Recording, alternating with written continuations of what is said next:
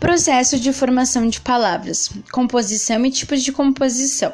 Composição ocorre todas as vezes que são associados dois radicais para a formação de uma nova palavra, unindo palavras que já existem.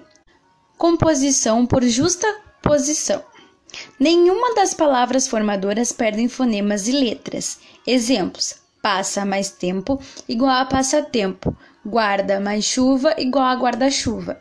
Composição por aglutinação. Pelo menos uma das palavras perdem fonemas e letras. Exemplos: plano mais alto igual a planalto, plano mais superfície igual a planície. Redução ou abreviação é o processo pelo qual se forma uma nova palavra por eliminação de parte de uma palavra já existente. Siglonimização Outro processo de redução que dá origem a novas palavras na língua é aquele que transforma determinadas sequências vocabulares.